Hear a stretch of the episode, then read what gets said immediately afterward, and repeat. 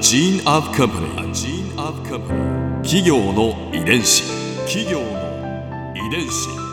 全国に546万社以上あるとされる日本の企業その企業の数だけ理念があり使命があり人間ドラマがありますこの番組ではさまざまな企業のトップや社員の方にお話を伺いながら成長する企業の DNA を解明していきます企業の遺伝子ナビゲーターは私はるかクリスティンと株式会社エイベック研究所代表の武田隆さんです。武田です。よろしくお願いします。今日は公益社団法人日本プロサッカーリーグ J リーグ常務理事の中西大輔さんをお迎えしてます。中西さんよろしくお願いします。よろしくお願いします。今回は100年後の J リーグをテーマにお話を伺いますとやっぱり複雑な思いとかもあると思うんですけどあの海外にやっぱりこう選手が行っちゃうっていうのをせっかくねだって育ててるわけじゃないですか、うん、J リーグの中で、うん、それで海外行っちゃうってやっぱり複雑じゃないんですか？そうですね。あのとはいえ僕が今 J リーグの選手だったら、はい、えー、よりレベルの高いヨーロッパから誘われたら、はい、やっぱり自分を高めたいじゃないですか。まあ、選手として、ね、選手としてアスリートとしては自分を高めたいじゃないですか。それはわかります、ね、でそのそういう選手の気持ちを止めることはできないしそれは難しいと思います。うん、はい、だからあの今出ていくことに関してはある種仕方がないかなというふうに思います。なのであの次々にあのいい選手を育て続けることも大事です。それから、えーと、と先ほどの松本の話じゃないですけれども選手が出てっても地元のファンはそのクラブを愛してるわけだからそこの愛着が強ければ強いほど選手が出てってもそのクラブを愛し続けますよね。だから選手をあの選手を育てることも大切なんですけれども、その一つ一つのホームタウンに、えー、愛着を持ってるファンがいてくださることが J リーグを支えてるってことですよね。で選手が出てっても、あの J リーグが衰退することはない、えー、とベースを我々はあの作っていかなきゃいけないんだと思います。あなるほど。だから一人の選手とかだけじゃなくてとか、はい。もうそもそものそのクラブ、はい、その地元というところ、はい、これ面白いのがあの女性のファンが多いんですよ J リーグは。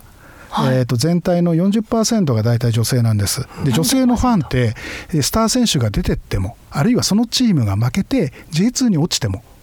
あの自分のクラブだからって応援してくれるあのファンは女性はすごく多いんですね。例えばですよ自分の息子が足が遅いとします、はい、遅いとするじゃないですか。で運動会でビリッケツだったとして、はい、その子供を応援しないことないですよね。うんそうですね。もちろんもちろんですよね。それはもちろんそれはあのチームが J2 に落ちようと誰々選手が海外に出てしまおうとそのクラブを応援し続けるっていう気持ちは女性のファンの方っていうのはそういう思いがとっても強くて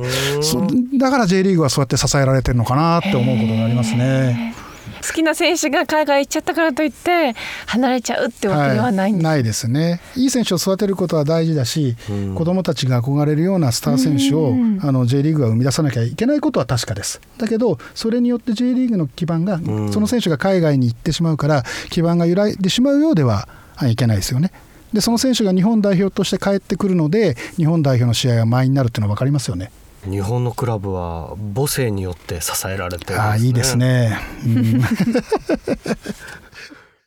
ここまで行こうとかっていうゴールっていうのは決まってるんですか？ゴールですか？2年後3年後5年後10年後みたいな、うんうん、あのそういうそのタームでの目標はもちろんあります。あのもちろんあるんですけどもそれはあくまでも、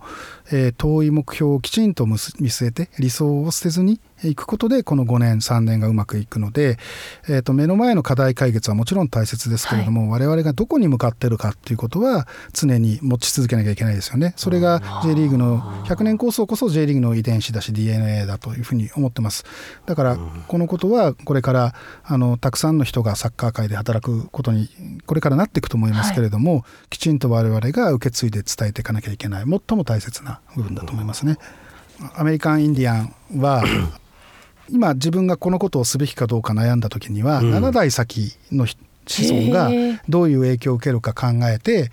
えー行動しなさいっていう教えを僕はなどっかで7つ先？7代先ですね。そんな想像もできないような時代ですよね。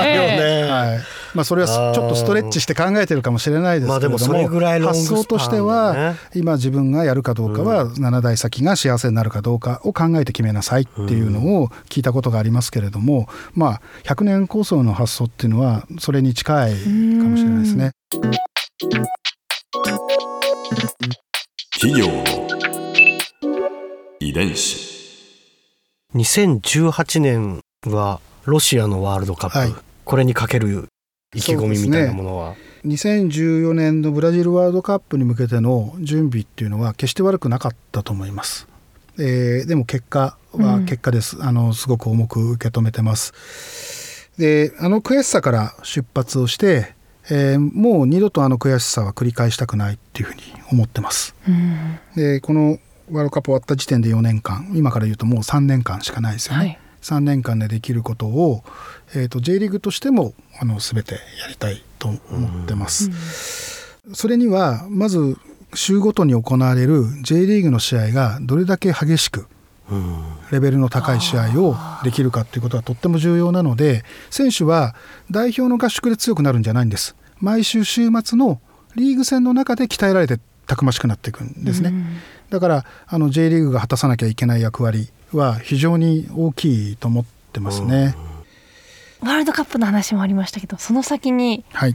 まあ東京オリンピックがあるわけですよそうですね。ね2020年。2020年、はい。これもね、だって東京ですから。そうですね。あの今オリンピックのルールっていうのは男子のサッカーは、えー23歳以下の選手。はい。プラスオーバーエイジといって、えーそれを超える選手が3人 OK っていうのが今のルールです。うんうんううん。ん、で23歳以下の選手っていうと今2015年ですから5年後ですよね、はい。うん、だから今の18歳とか17歳の選手ってことです。ここの選手たちがあの成長することがとっても大切で、えー、と18歳17歳でこれから J リーグにデビューしてくる選手ってことですよね。はいうん、この選手たちが J リーグの中でどうやって鍛えられるかが東京オリンピックでのメダルを取れるかどうかにかかってくるわけですよね。うん、じゃあ本当にまさにこれからっていうこれからですね。そうですね。だからあのそれこそ J リーグの舞台で、えー活躍できるまあここがすごくタフなかん J リーグがタフな環境でそこで、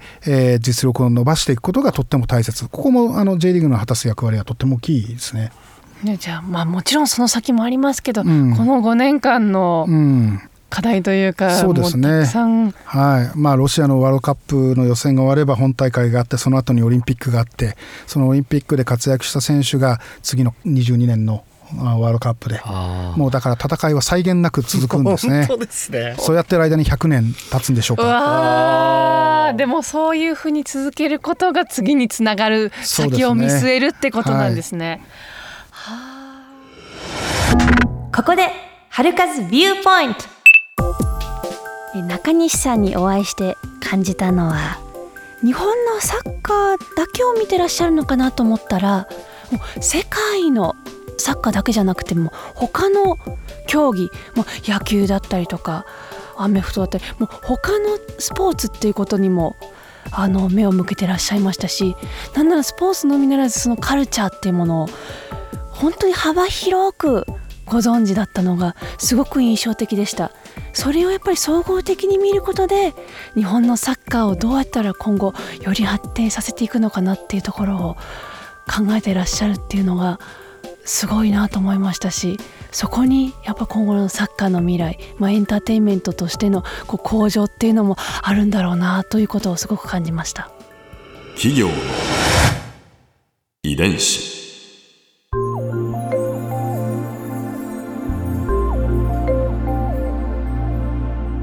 さてこの番組はポッドキャストでも聞くことができます。番組ウェブサイトにアクセスしてみてください。アドレスは www.jfn.co.jp スラッシュ ki です。それではまた来週お耳にかかりましょう。企業の遺伝子ナビゲーターは私はるかクリスティンと株式会社エイベック研究所代表の武田隆でした。